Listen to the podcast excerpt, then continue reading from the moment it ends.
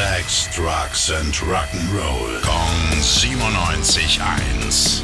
Rock News. Ihr seid absolute Gitarrenliebhaber und habt noch den ein oder anderen Euro übrig? Ja? Na, dann halte ich jetzt was für euch. Wie wär's denn mit einer Gitarre von Mark Knopfler von den Dire Straits? Die berühmte Gitarre, mit der er Money for Nothing eingespielt hat, kostet nur schlappe 20.000 Euro. Und wenn euch die nicht zusagt, ja, gibt's noch 100 andere mehr. Das wertvollste Exponat davon, eine Les Paul Standard, die hat Knopfler von Bobby Tench von der Jeff Beck Group übernommen und ihr Wert wird zwischen 300 und 700.000 Euro geschätzt. Also auch ein echtes Schnäppchen. Aber eine gute Nachricht, ein Teil des Erlöses geht dann am Ende an eine wohltätige Organisation.